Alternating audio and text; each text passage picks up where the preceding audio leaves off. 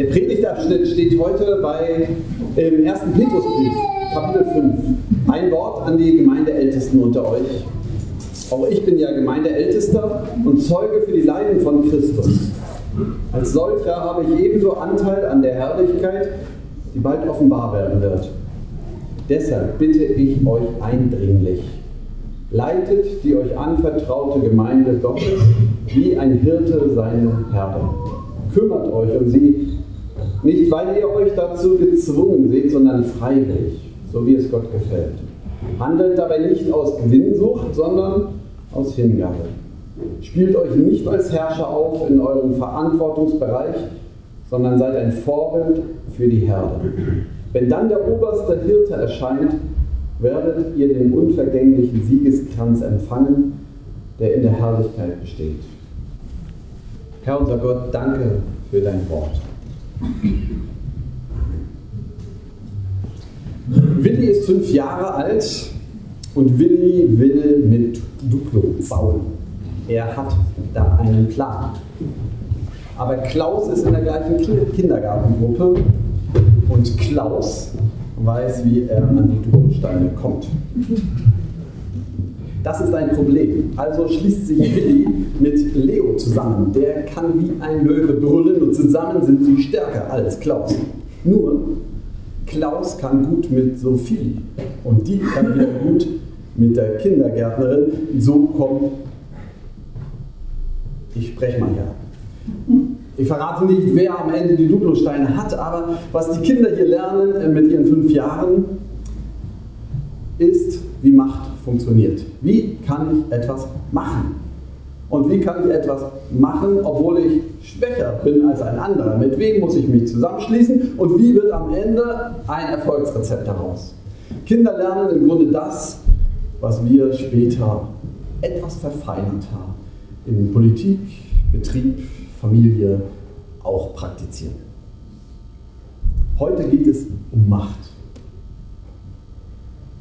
Es klingt zunächst einmal nett, es geht um Hirten, aber im Grunde geht es um Macht.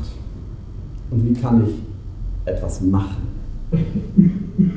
Das klingt schon etwas unangenehmer, vielleicht. Und wenn es um dieses Thema geht, dann geht es eben genau darum, wie man sich zusammenschließt. Schon in frühester Zeit haben sich natürlich immer Gruppen von Menschen zusammengetan und gesagt, pass auf, du vertritt mal unsere Interessen, auf dich hört er. Und so wurden die Gruppen immer größer, Familienverbände, vielleicht ganze Stämme. Und sie haben ihre Interessenkonflikte ausgetragen und durchgedrückt. Irgendwann hat sich im alten Israel dafür ein Bild herausgebildet, nämlich, dass man gesagt hat, hm, das ist ja wie, wie, ja, wie mit meiner Herde. Ich kümmere mich um die Herde, so sollst du dich auch um uns als große Familie kümmern. Du bist unser Hirte. Und irgendwann war dieses Bild vom Hirten so einleuchtend, dass man auch die Regierungsleute als Hirten bezeichnet hat. Könige sind unsere Hirten, die Hirten des Volkes. Und über lange Zeit, Jahrzehnte, Jahrhunderte, man könnte sagen Jahrtausende, war dieses Bild auch unangefochten. Und Sie merken natürlich, wenn einer Hirte war, dann haben viele Augen auf diesen Hirten geguckt, den Hirten des Volkes, der Familie, wie auch immer, oder auch der Kirche, und haben genau geprüft, wer ist das eigentlich? Soll er es auch weiterhin sein, der uns etwas sagen kann? damit wir etwas von ihm haben. Hier ist der erste Schnitt, den ich mal mache, denn hier sind wir bei dem, der diesen Brief schreibt. Er ist ja im Namen von Petrus geschrieben. Und nun müssen Sie sich vorstellen, Petrus schreibt einen Brief. Petrus, ach, Moment mal, war das nicht der, der Fels, auf dem die Gemeinde gebaut wird. Genau, der Leiter der Apostelschaft, der Große, der Erzapostel, der Vorgänger aller Päpste, Roms Gründungspapst sozusagen. Das ist doch, ja, Petrus, na klar, das war ein besonderer Mann. Aber als dieser Brief geschrieben wird, da war Petrus bekannt durch die Evangelienberichte. Und da war Petrus der, der im Wasser einsinkt, als er versucht, zu Jesus zu gehen ja, schon ein mutiger, aber der, den Jesus nennt, du Kleingläubige. Moment, Petrus, das war doch der, der die große Klappe auch da hatte, als er sagte, ich werde dich nie verlassen. Wenn alle, alle weglaufen, ich nicht, ich halte durch, Jesus.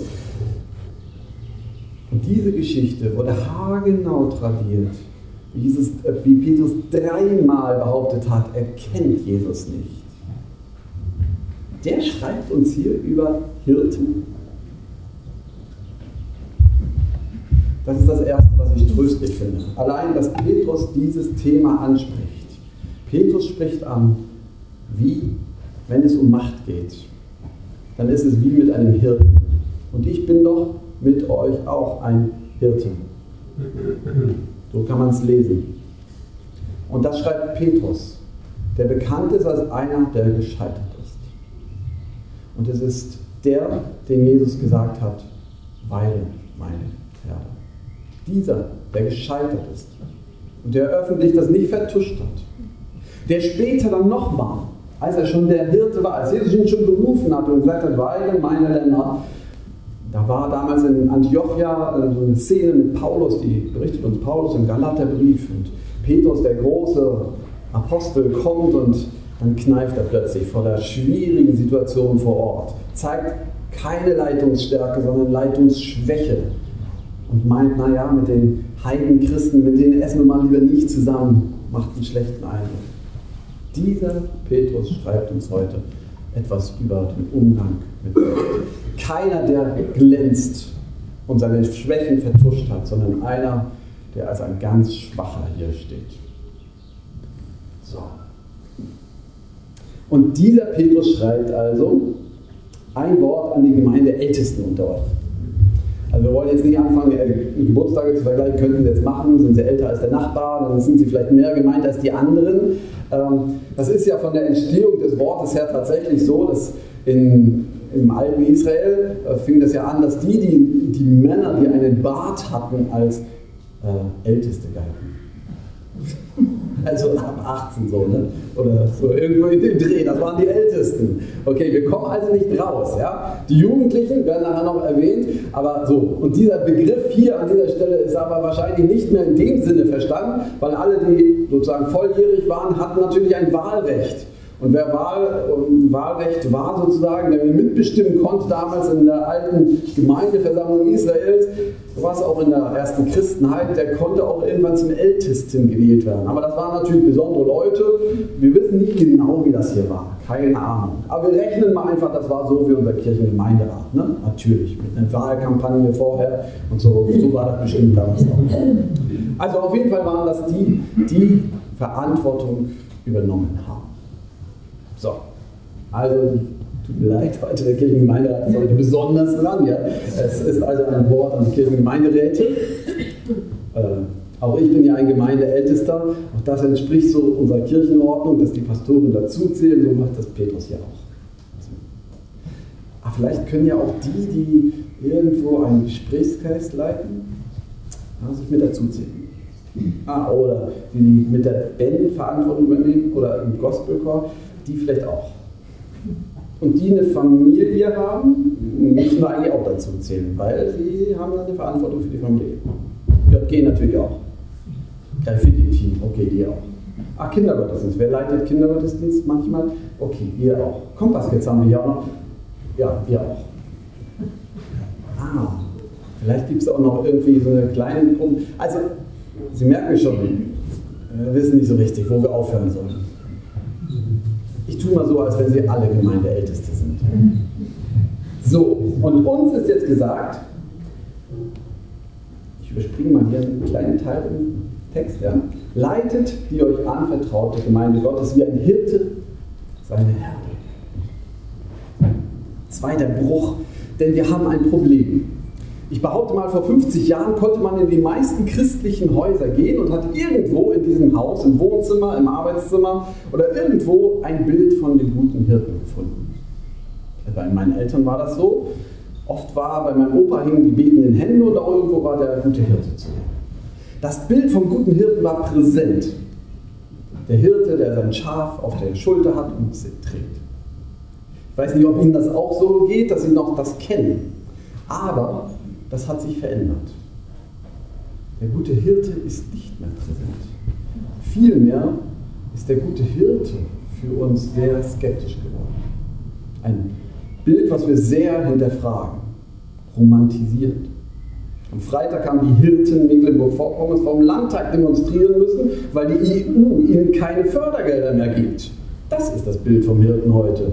Ein wirklich harter Überlebenskampf und die Schafe zählen nicht mehr, sondern nur noch das Land, weil Hirten kein Land haben, oft, auch in Mecklenburg-Vorpommern nicht, kriegen sie keine Gelder mehr. Schlecht.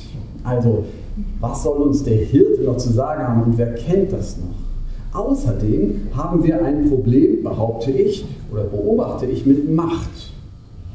Denn die großen Hirten, die sich ausspielen als die Väter eines Volkes, sind uns sehr suspekt geworden. Und zu Recht, wie ich finde. Denn was bilden die sich eigentlich ein? Und wie viele haben nach außen gut gewirkt und hintenrum ganz anderes getan? Und außerdem kommt dazu, glaube ich, dass im Hintergrund eine große Veränderung stattfindet. Nämlich, wie Macht heute verwaltet wird. Früher hatte ein Beamter einen Namen. Wenn man zum Beamten ging, konnte man mit ihm reden und hoffen, wenn man ihn überzeugt, dass er vielleicht sogar mal eine Ausnahme macht, qua Amt und sagte, okay, du bekommst dein Recht, heute undenkbar. Ich würde es keinem raten, im Jobcenter einfach mal eine Ausnahme zu machen. Gibt es nicht.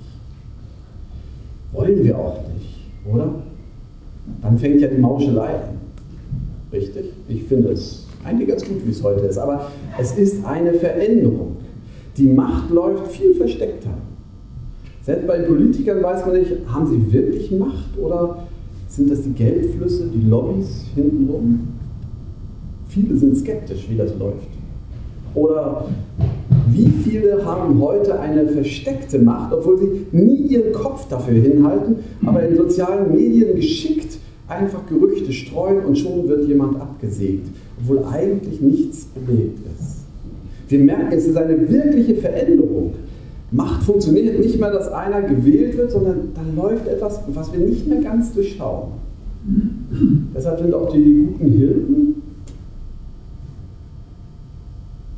nicht mehr in Hochkonjunktur. Was soll das? Und trotzdem möchten wir, dass Leute ihren Kopf hinhalten den wir ab und zu dann absehen können. So, das ist unsere verwirrte Situation. Wie ich finde, funktioniert relativ gut, aber für das Bild vom guten Hirten funktioniert es gar nicht gut. Denn auch in der Kirche beobachten wir das, dass die alten Pastoren das Ideal des Pastors, des Hirten ist. Da steht einer und redet zu seinen Schäfchen und alle waren glücklich. Aber heute, schauen Sie mich an. Was ist das für ein Hirte? Aber in Wirklichkeit will es auch keiner. Also wir stehen in dieser Spannung, dass wir sagen, ja, ja, der kann da vorne ruhig reden, aber ich möchte gerne meinen eigenen Freiraum haben. Auf der anderen Seite klagen wir, früher war alles besser. So. Die Pastoren machen ja doch nur noch Verwaltung. Merken Sie, es gibt eine echte Krise mit dem Hirtenbild. Und wir könnten jetzt daran verzweifeln und sagen, ja Petrus, was willst du uns sagen? Es gibt keinen Hirten mehr oder nur noch lauter kleine Hirten, aber keine, ach, was soll das alles? Ich will gar kein Hirte sein. Aber jetzt müssen wir genau hinlesen oder hören. Denn in Vers 2 steht, Leid die euch anvertraute, anvertraute Gemeinde Gottes und dann steht hier, wie ein Hirte seinen Herrn. Tut mir leid, aber man müsste eigentlich oder könnte wörtlich übersetzen, weidet die Herde Gottes, die bei euch oder unter euch ist. Ich glaube, das ist wichtig, darauf zu hören. Es geht um Weiden. Nach wie vor ist das wichtig. Jede Gruppe von Menschen hat einen Leiter, auch wenn wir uns dagegen wehren. Es gibt ihn, versteckt oder offen. Ehrlich gesagt war ich immer ein Freund davon, der das offenlegt. Sagt, pass auf, für das nächste Jahr leite du mal, sag du, leite du unsere Treffen, dann ist es offen. Das muss nicht immer sein, es ist oft hilfreich, Es ist gut, wenn die Kirche geordnet ist. Weidet. Ihr kommt da nicht raus. Sondern jetzt kommt die Herde Gottes. Nicht Pastor, weide deine Schäfchen. Es stimmt nicht. Die Gemeinde ist nicht die Herde des Pastors. Ihr Bläserchor, ihr Posaunenchor, ach Quatsch, das ist das Gleiche, äh, ihr Hauskreis ja, ist nicht ihre Gemeinde. Das Bild, was hier hinter steht, ist, es gibt einen guten Hirten und der gute Hirte ist Jesus. Jesus Christus, der Herr. Und der hat eine Herde, die ist weltweit, weltweit Menschen, die zu diesem Herrn gehören. Und weltweit heißt, die ist sogar in Vorpommern. Und sogar in Greifswald, und sogar in Schönwald, und sogar die Johanneskirche ist dabei. Es heißt hier, wir sind hier zusammen, es gibt hier Herde Gottes. Wir sind nicht alle, die dazugehören, aber wir sind ein Teil dieser Herde. Boah, unser guter Hirte ist Jesus Christus selbst. Und wir sind dazu gehörig zu ihm. Die bei euch ist die Herde Gottes. Und was sollen wir mit dieser Herde, die jetzt gerade hier ist, machen? Drückt euch nicht vor eurer Verantwortung. Weidet in euren Familien. Eure Kinder sind darauf angewiesen, dass ihr ihnen von den guten Hirten erzählt, von Jesus. Ihr müsst euch nicht aufspielen und so tun, als wenn ihr selbst mit Stecken und Stab umgehen könnt. Nein. Aber ihr seid in Verantwortung, liebe Eltern, liebe Großeltern. Ihr habt eine Verantwortung für eure Kinder und Enkelkinder, für sie zu beten. Liebe Hauskreisleiter, drückt euch nicht, wenn es kritisch wird oder was weiß ich, wenn es kriselt, drückt euch nicht. Einer muss. Man kann mal sagen, ich mache jetzt nichts, das ist in Ordnung. Aber das kann man nicht immer sagen. Irgendwann sind sie dran. Drücken sie sich nicht. Das sagt uns Petrus. Drück dich nicht weg. Einer muss. Und ich hätte einen Grund, höre ich Petrus sagen. Ich hätte wirklich einen Grund gehabt, mich wegzudrücken. Ich war gescheitert. Es war so peinliche Situation. Ich hatte die Klappe so groß. Und dann kommt er auf mich zu und fragt, liebst du mich? Nicht einmal, zweimal, dreimal fragt er mich, liebst du mich? Und sagt, weide meine Schar. Was soll ich denn da noch machen? Aber ich, Petrus, sage euch, drückt euch bitte nicht weg. Ihr habt eine Verantwortung. Egal ob in Familie, ob in eurem äh, Flüchtlingskreis, ob in der, im Hauskreis, ob bei Glück im Topf, im Kindergottesdienst. Drückt euch bitte nicht weg. Nehmt die Verantwortung an für die Herde Gottes. Sein ist es.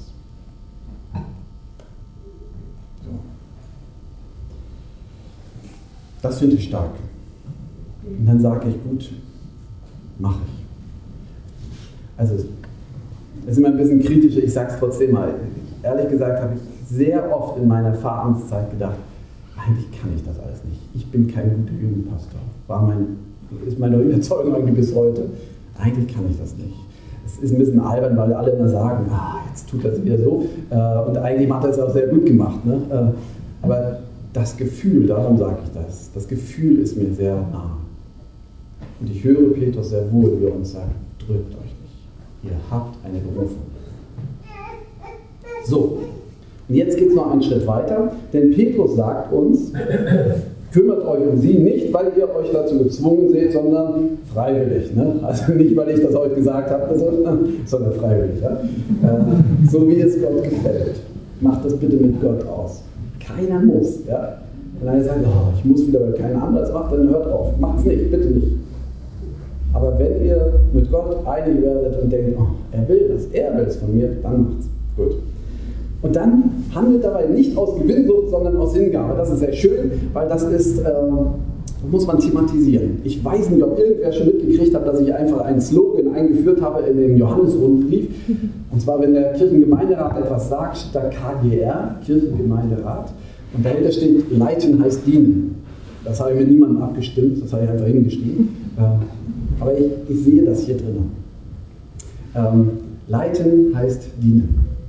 Das ist nicht nur hier in dem Vers, sondern gleich am Anfang sagt Petrus, ähm, auch ich bin ja Gemeindeältester und, das fällt irgendwie aus der Linie raus. Und Zeuge für die Leiden von Christus. Weil er sozusagen Verantwortung übernommen hat. Darum erwähnt er, ich bin Zeuge für die Leiden von Christus. Wer leitet, leidet.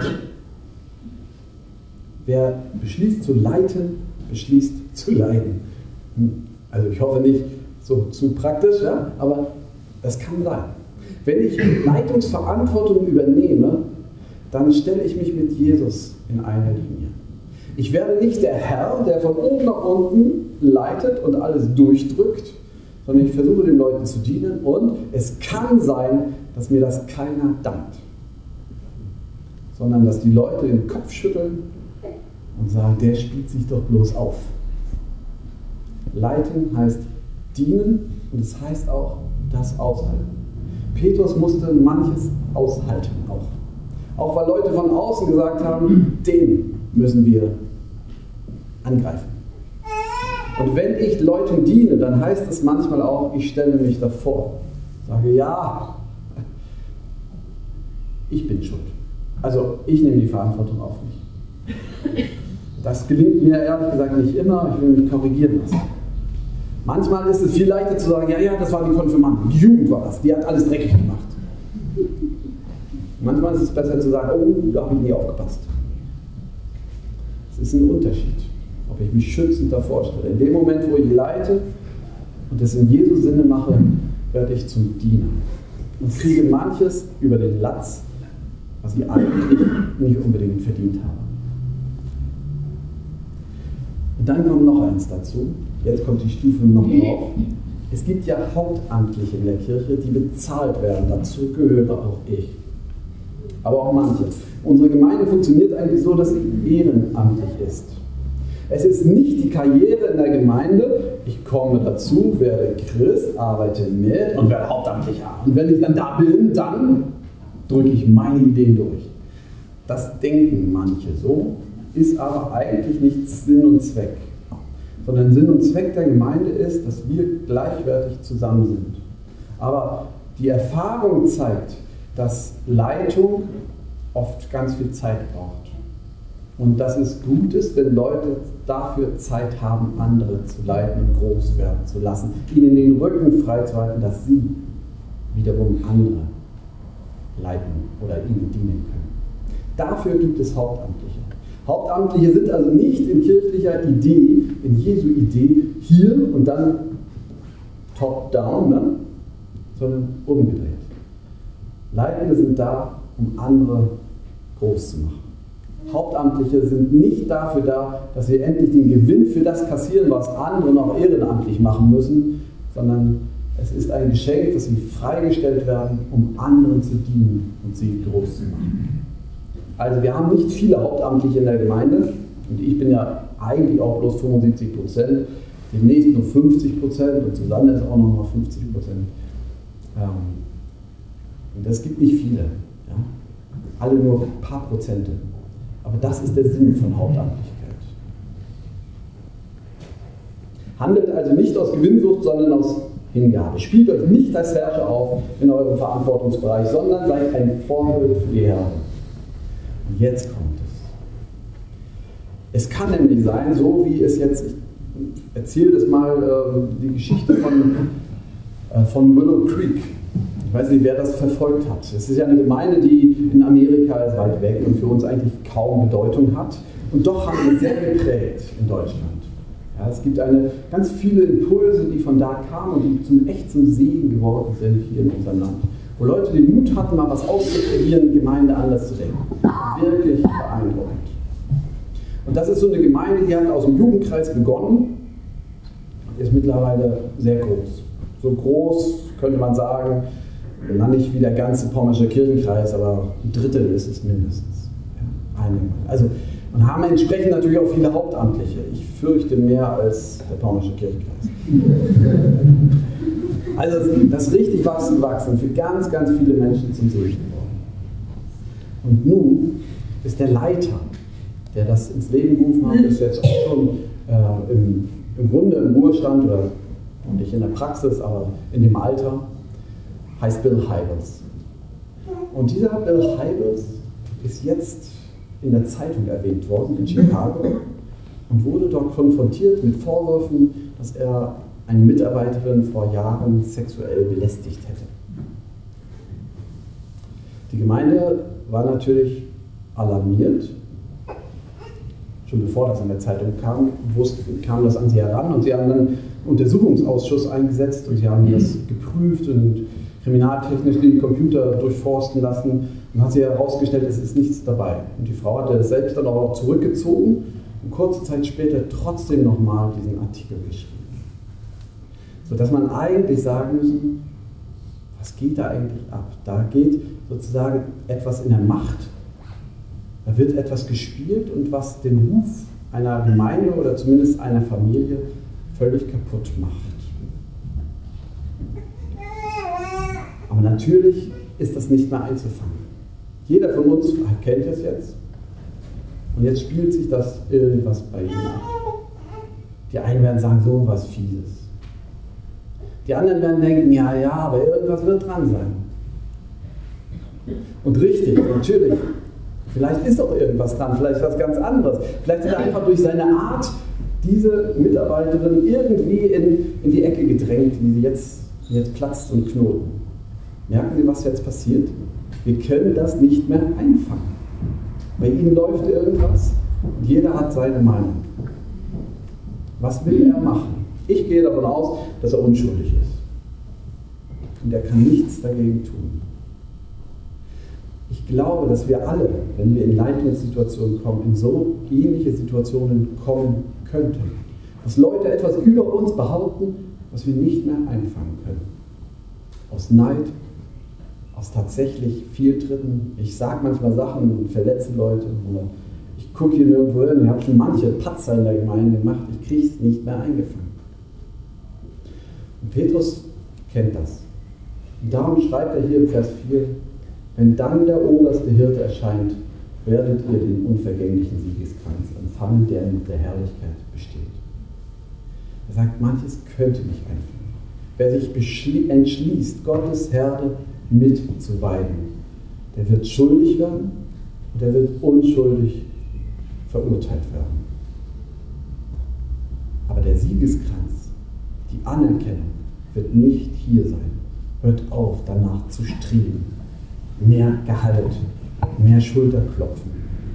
Eines Tages wird Jesus euch angucken und sagen, danke.